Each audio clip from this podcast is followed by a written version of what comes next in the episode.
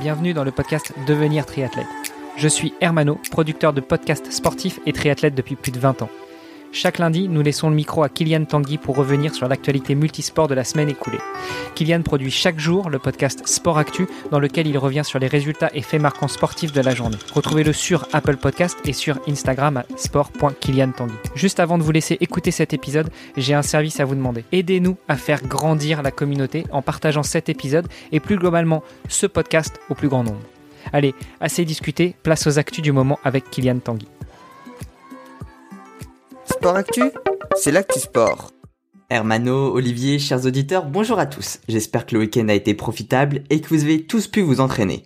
Au programme des actus du jour, les championnats d'Europe de super sprint à Kitzbühel, la manche de Coupe du Monde de paratriathlon à la Corogne et un Half Ironman à Des Moines. À Kitzbühel se déroulaient les championnats d'Europe de super sprint avec pour distance 500 mètres de natation, 12 km de vélo et 3,1 km de course à pied. Chez les femmes, c'est l'allemande Laura Lindemann qui a été sacrée devant la russe Valentina Ryasova et la française Léonie Perriot.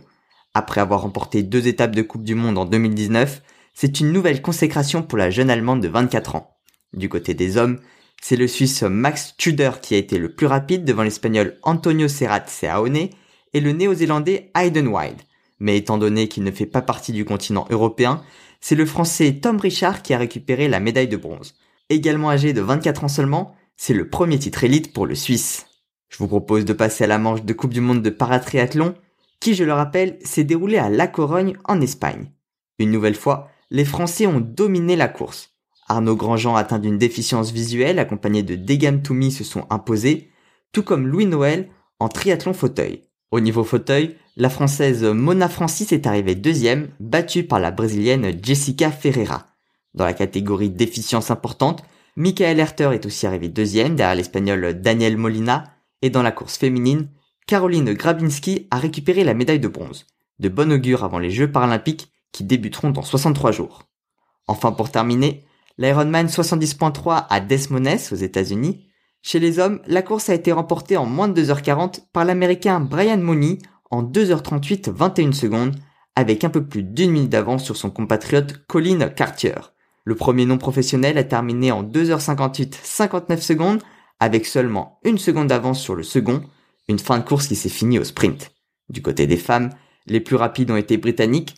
Holly Lawrence a devancé sa compatriote Emma Pallant Brown en 2h53 46 secondes. La première amatrice a quant à elle terminé à 20 minutes des professionnels en 3h14. Voilà pour les actus triathlon du week-end. Bonne semaine à tous et à lundi prochain. Sport Actu, c'est l'actu sport.